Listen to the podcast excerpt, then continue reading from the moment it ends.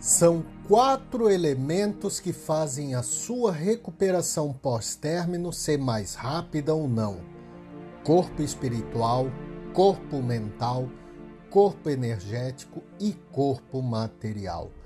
Aqui nesse podcast eu vou te mostrar onde deve estar o seu foco naquilo que você tem controle.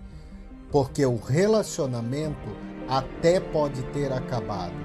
Você até pode querer voltar com o ex ou não, mas o fato é o seguinte: tudo o que você quer é ficar bem. Afinal, aqui não é o fim, é apenas o começo.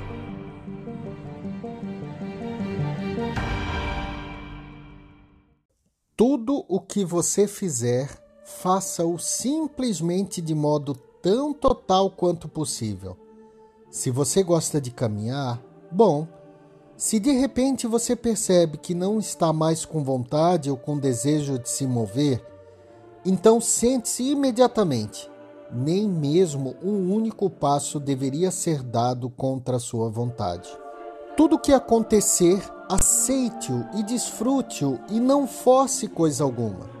Se você sente vontade de conversar, converse. Se você sente vontade de ficar em silêncio, fique em silêncio. Mova-se simplesmente de acordo com a sensação. Não force de jeito nenhum, nem por um único momento, porque quando você força algo, fica dividido em dois, e isso cria o problema. Toda a sua vida fica dividida. Toda a humanidade se torna praticamente esquizofrênica porque nos ensinaram a forçar as coisas. Ficam separadas a parte que deseja rir e a parte que não permite rir, e você fica dividido. Você cria um opressor e um oprimido e há conflito. A fenda que o conflito pode criar pode se tornar cada vez maior. Portanto, o problema é como desfazer essa fenda e não a criar mais.